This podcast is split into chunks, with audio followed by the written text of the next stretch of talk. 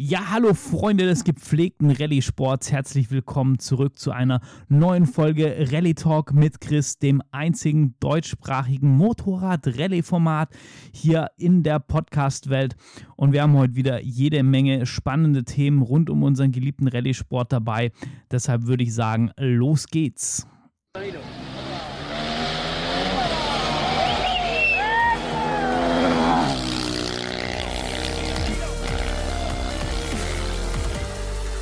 Der SSMP Rallye Talk mit Chris. Load your Roadbooks und ab geht's.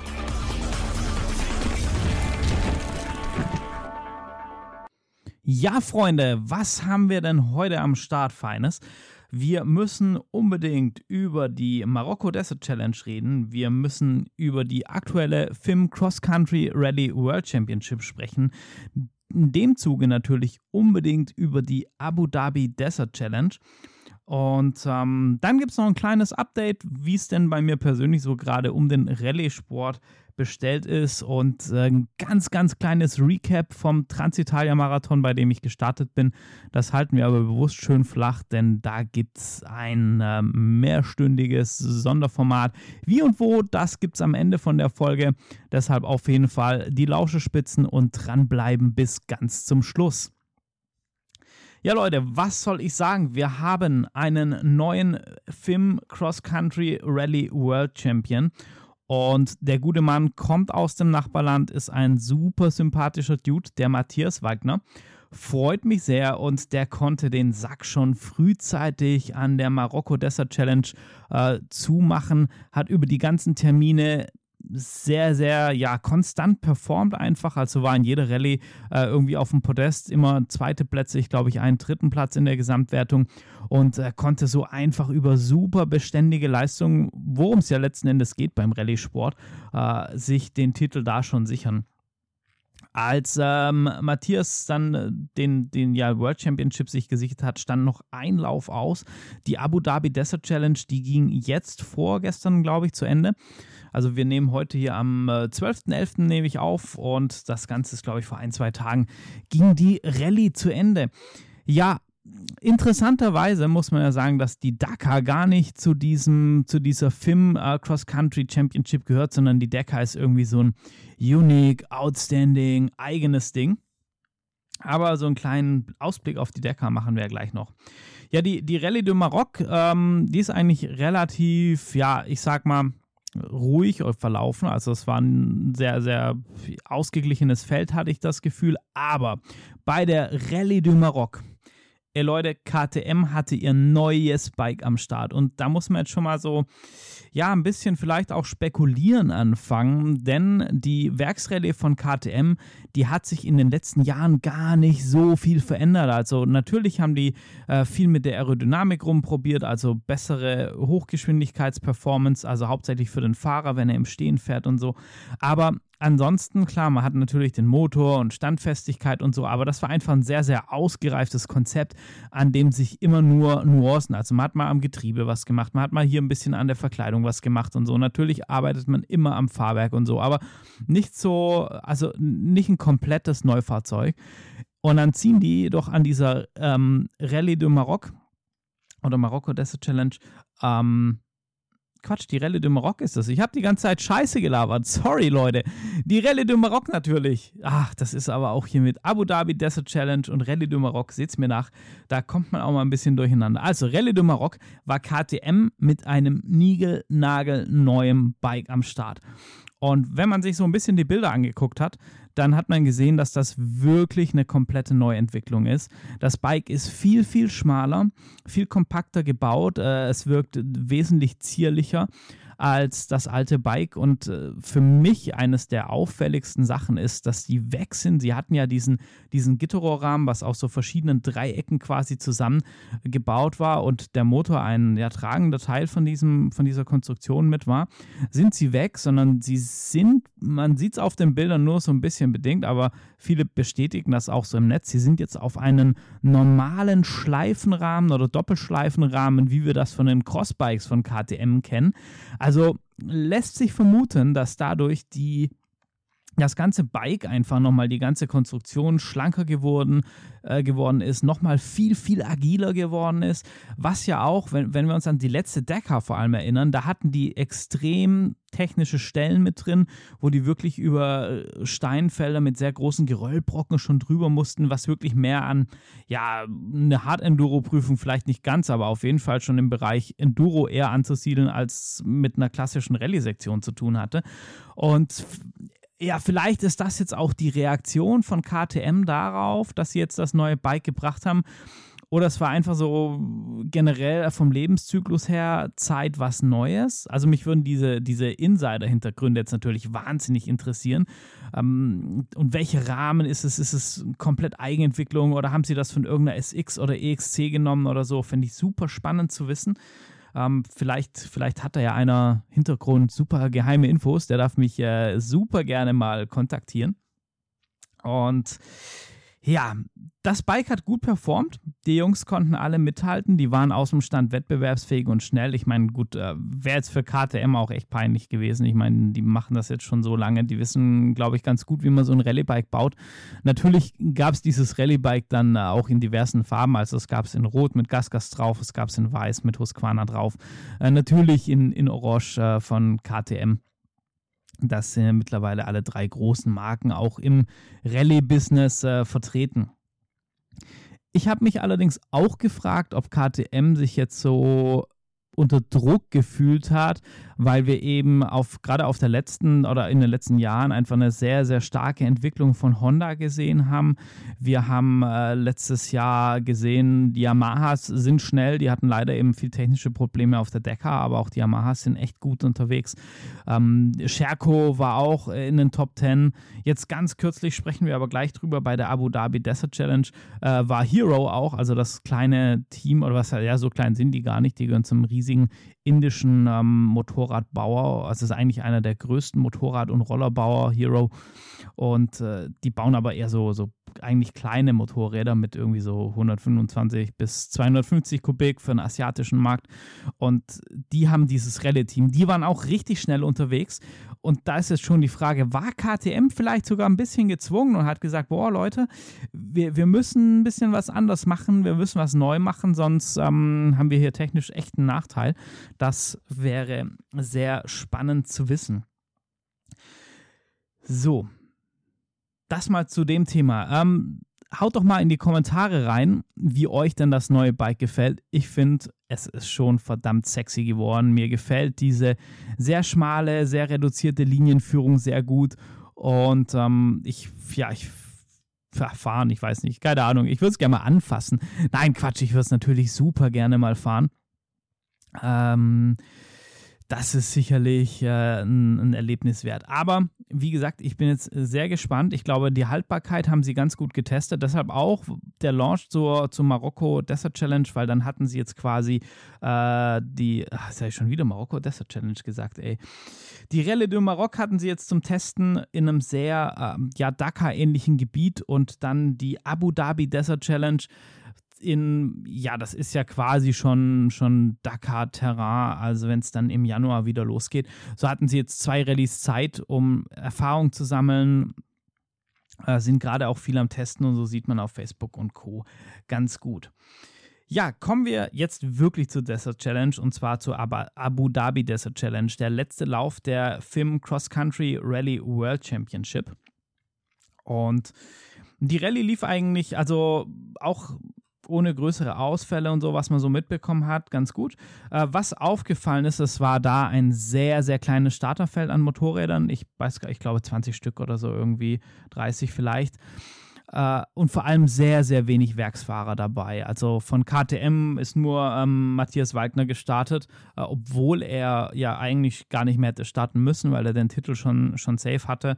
Der hat auch gewonnen übrigens, also hat nochmal seine, seine Performance ähm, bestätigt. Ich, ich glaube ja fest, dass das für ihn einfach nochmal ein Testrun war, dass die nochmal Datenerfahrungen mit dem Bike in der Wüste sammeln wollten. Und äh, Toby Price und Co., die sind gerade auch am Testen in Marokko, in Abu Dhabi, aber sind da nicht, äh, nicht gestartet.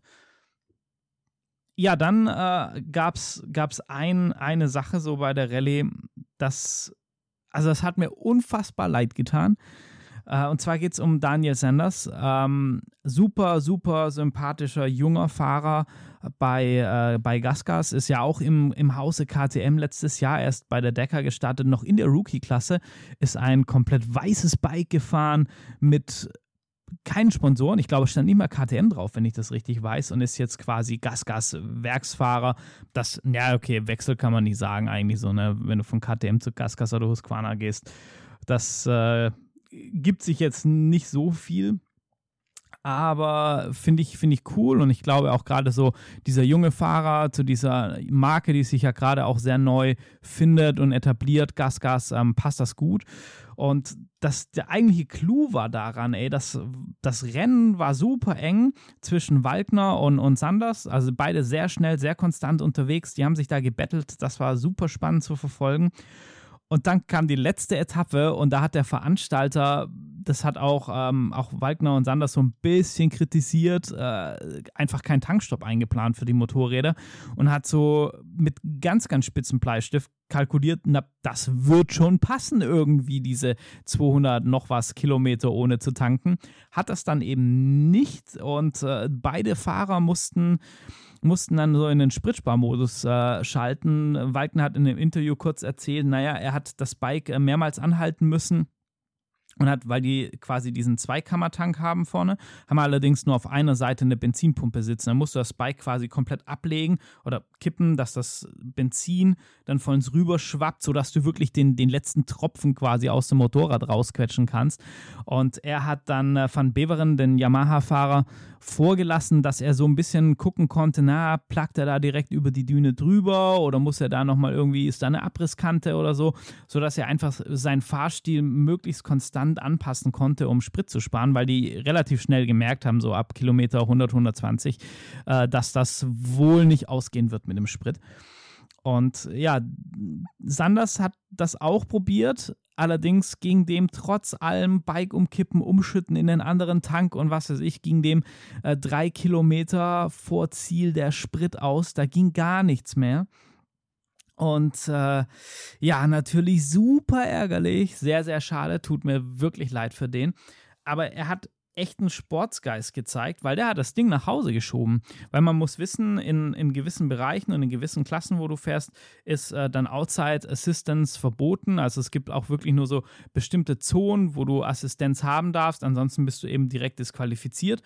Und da in dieser Zone, wo er war, diese paar Kilometer vorm Ziel, da ist eben keine Assistenz, keine Outside Assistance erlaubt. Da darf dir niemand helfen. Das sprich, es darf dir auch niemand einen Ersatzkanister anreichen oder da zufällig in der Wüste platzieren dass du nachtanken kannst. Das fällt da alles aus. Und der Kerl hat aber nicht aufgegeben, also nicht did not finish, sonst wäre er für die Rallye tatsächlich DNF gewesen, sondern er hat das Bike ey, wirklich durch die Wüste geschoben, über die Ziellinie, hat dadurch natürlich äh, ein bisschen Plätze verloren, Zeit verloren, alles und so, aber ich muss sagen, da Hut ab, Respekt. Ganz, ganz viele hätten die Kiste einfach abgestellt, gesagt, ja, jetzt ist das eh gelaufen, gewinnen kann ich nicht. Und das ist sehr, sehr schön zu sehen, meiner Meinung nach, dass jemand so diesen Rallye-Geist, äh, nee, ich komme an, ich bringe die Karre ins Ziel, ey, und wenn ich sie durch den Sand schieben muss, finde ich persönlich sehr, sehr geil. Und äh, ja, deshalb Hut ab, Thumbs up, äh, Grüße gehen raus. Wird er wahrscheinlich nicht hören, aber trotzdem einmal so um die Erdhalbkugel nach Australien zu Daniel Sanders. Ja, also Abu Dhabi Desert Challenge so, der letzte Shakedown vor der Dakar. Die ganzen Teams gehen jetzt auch in die Dakar-Vorbereitung.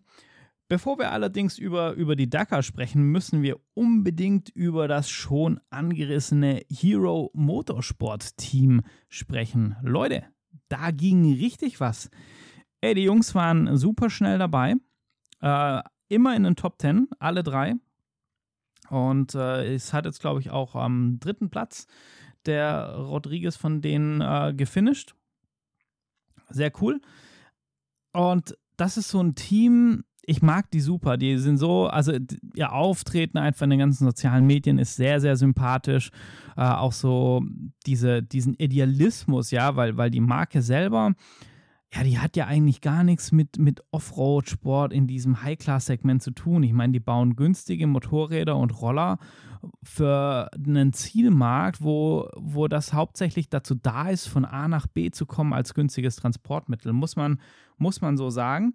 Und ähm, die engagieren sich vor allem ganz, ganz arg für, für den Nachwuchs, gerade in Indien, ähm, in anderen Ländern, wo, wo, sagen wir, eher so Schwellenländer sind vielleicht und veranstalten da kleine Rallyes auf dann wirklich, äh, also diesen kleinen Hero-Motorrädern, wo so ein bisschen angepasst sind und so mit Roadbook fahren und so und versuchen da neue Talente zu scouten, aber auch irgendwie so den, den Leuten diesen, diesen Sport zu ermöglichen. Und das, das muss ich ja sagen, finde ich eine, eine großartige Sache. Finde ich sehr, sehr cool, dass die das machen. Von dem her sehr sympathisch.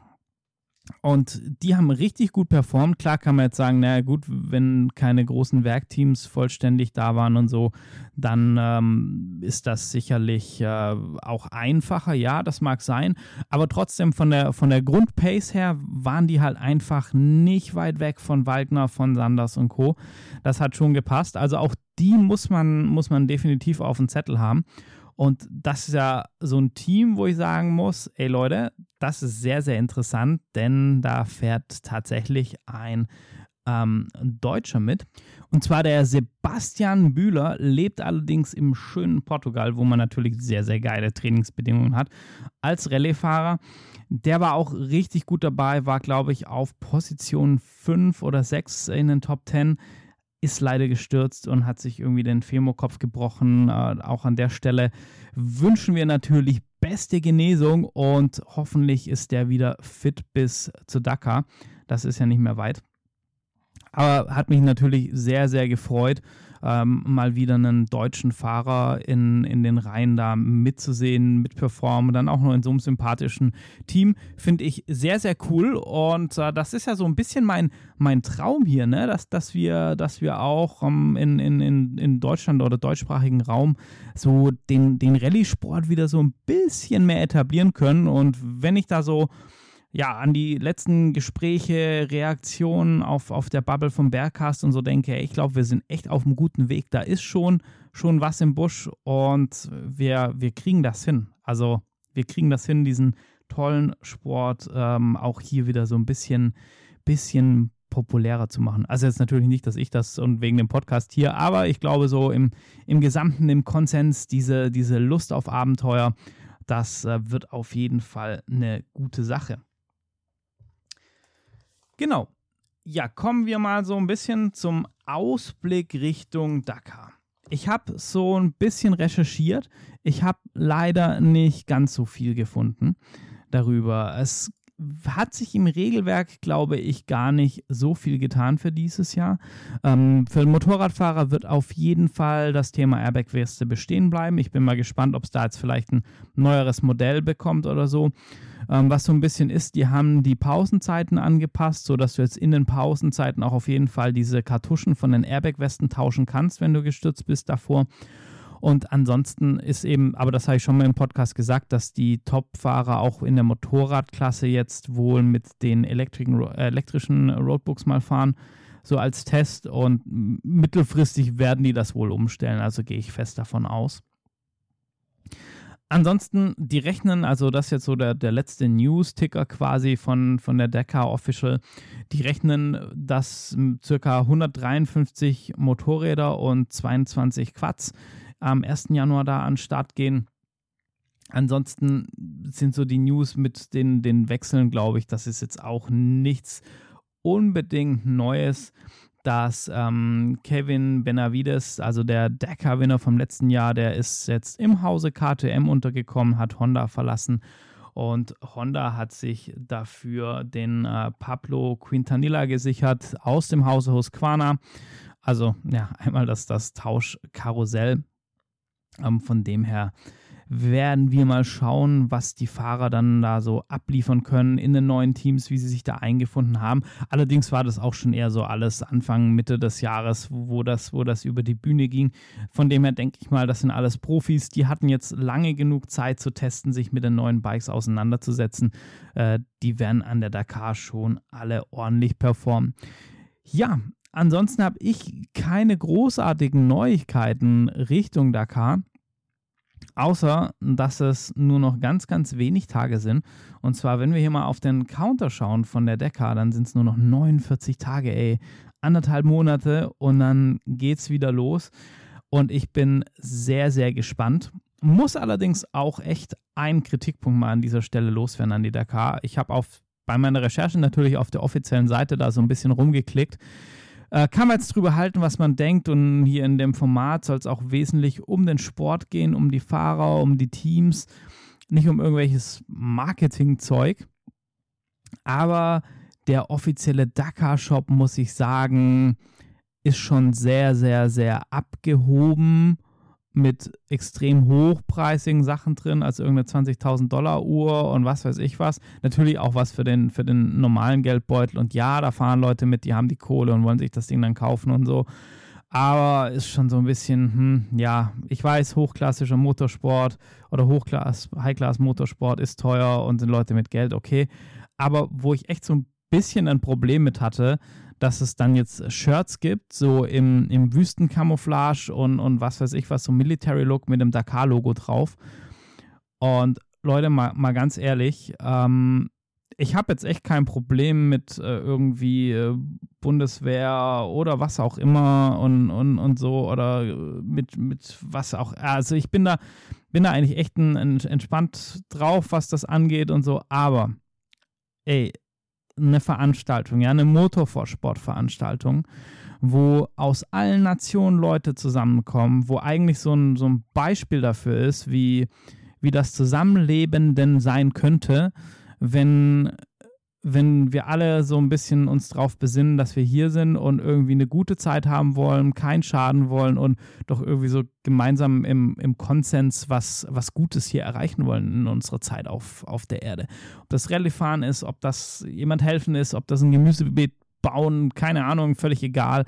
Ähm, und, und darum geht es ja auch. Und dafür steht ja, finde ich, auch so dieser Urgedanke von, von Rallye-Sport. Natürlich auch Abenteuer und was erleben und so, aber alle zusammen, völlig egal, woher du kommst. Und ähm, ja, jetzt ist das natürlich die Veranstaltung in einem Golfstaat, wo jetzt vielleicht politisch eh so ein bisschen schwierig ist, ähm, zumindest so aus unserer westlichen Brille gedacht sicherlich auch ganz viele Leute, die da, die da leben, wenn man die fragen würde, würden dazu stimmen. Und dann bringt die Dakar echt so ein Camouflage-Shirt raus mit ihrem Logo und ich weiß nicht, also fand ich, finde ich echt daneben und, und das dann das so überzogene mit so teuren Sachen und oh, war so ein blödes Gesamtbild und, und fand ich, fand ich echt nicht cool. Ähm, klar, man muss das nicht kaufen und, und die, die Fahrer und so, die ziehen das eh nicht an, die haben ihre Teamwear und so, aber äh, ich finde es ich find's trotzdem nicht gut und war mir wichtig an der Stelle, das einfach mal anzusprechen und zu sagen. Jo, soweit mal zu Dakar.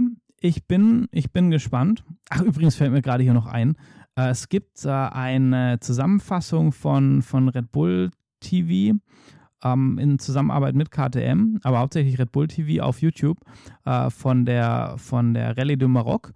Sehr, sehr cool gemacht. Also sie haben auch so ein bisschen die Side-by-Sides drin und Autos und Querbeet-Motorräder natürlich auch. Und Leute, gebt euch das mal, wo die den Truck, den Team-Truck von den KTM-Motorradfahrern zeigen. Ja, da ziehen die halt einfach so, so, so einen Schrank auf und da hängen sechs, sieben, keine Ahnung, Gabelholme drin, um die Gabel anzupassen. Der andere Schrank ist voll mit Federbeinen und so. Tausende Euro nur Material und der Truck ist auch echt geil. Also für jeden, der so ein bisschen Gear-Nerd, Schrauber, was auch immer für einen Nagel im Kopf hat, äh, guckt euch das an. Ist eine sehr, sehr coole Sache auf jeden Fall. Ja, dann an der Stelle noch äh, angekündigt, so ein kurzes Update. Wie schaut es denn bei mir Rallye-technisch aus? Wann, wann fährt er denn jetzt endlich mal Rallye? Und, äh, oder fährt er überhaupt? so ein bisschen Rallye bin ich ja gefahren, und zwar den, den Transitalia-Marathon. Für alle, die, die das nicht kennen, das ist so eine, so eine touristische Rallye. Also es gibt keinen kein Gewinner kein Verlierer oder sonstiges. Es gibt auch keine Wertung. Man kann nach Roadbook fahren, man kann auch einfach nur nach GPS fahren und es ist so eine Genussrallye in der Toskana.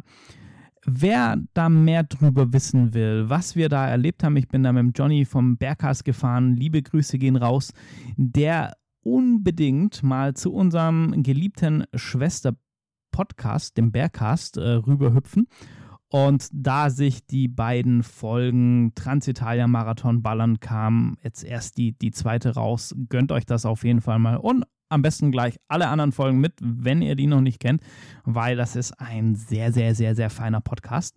Muss ich an der Stelle mal raushauen. Und der Transitalia-Marathon hat mir auf jeden Fall gezeigt, dass ich äh, riesig Bock habe auf diese Rallye-Sachen. Für mich war das ja bisher einfach immer nur Wunschtraum und, und, und Theorie und so. Und jetzt war das das erste Mal, dass ich selber sowas in der Art, in, in so einem Format mitgefahren bin. Und es hat mir wirklich super getaugt, super viel Spaß gemacht. Ich habe sowas von Lust auf mehr. Und ich denke auch für nächstes Jahr wird es schon Richtung Breslau gehen. Ich kann gerade nur noch nicht sagen, weil ich einen sehr, sehr hohen Anspruch habe an meine eigene Vorbereitung. Vielleicht stehe ich mir da auch selber im Weg und sollte einfach sagen, scheiß drauf, fahr das Ding mit in Wertung. Völlig egal. Ähm, auf jeden Fall möchte ich nächstes Jahr die Breslau fahren, entweder in Wertung oder in der Adventure Class, wo du dann quasi so parallel zu Rallye auch mit GPS und so als, als Genuss-Event quasi, aber trotzdem schon im, im Biwak bist und so. Das weiß ich gerade noch nicht so genau. Hängt auch so ein bisschen an der Urlaubsplanung, aber irgendwas in die Richtung wird es gehen. Wobei eigentlich juckt es mich schon, ne, die, die richtig mitzufahren in Wertungen und so. Naja, mal schauen, mal schauen. Die Zeit wird es zeigen. Aber da steht auf jeden Fall so ein, so ein bisschen was an. Ansonsten bin ich gerade dabei, was ich gelernt habe auf dem Transitalia-Marathon mit der Afrika Twin, war super viel über das Motorrad, über Vorbereitung an Bordwerkzeug und so. Und dafür war die Veranstaltung genau richtig, weil ich glaube, das kann ich auch viel auf die Beta adaptieren. Ich hatte viel Werkzeug dabei, was ich gar nicht äh, gebraucht habe. Oder, nee, falsch. Nur weil man es nicht braucht, ist es ja, also könnte es ja trotzdem passieren, aber was einfach unpraktisch war in, in der Handhabung zum Beispiel. Ähm, also so Reifenmontierhebel zu groß, sodass ich die irgendwo ans Motorrad binden musste und so. Äh, da gibt es sicherlich bessere Lösungen, auch so kleine Gadgets, dass man sich so ein bisschen Montierpaste mal mitnehmen kann, um den Reifen dann wieder einfacher drauf zu bekommen, einfach in der Filmdose und so. Das waren so Kleinigkeiten. Auch welche Ersatzteile Sinn machen. Ich hatte zum Beispiel so ein paar Schrauben dabei, allerdings halt nicht die, wo ich dann verloren habe. Also, dass man da auch nochmal so ein bisschen besser guckt, äh, was brauche ich denn wirklich und, und, in welchen Abmessungen und so.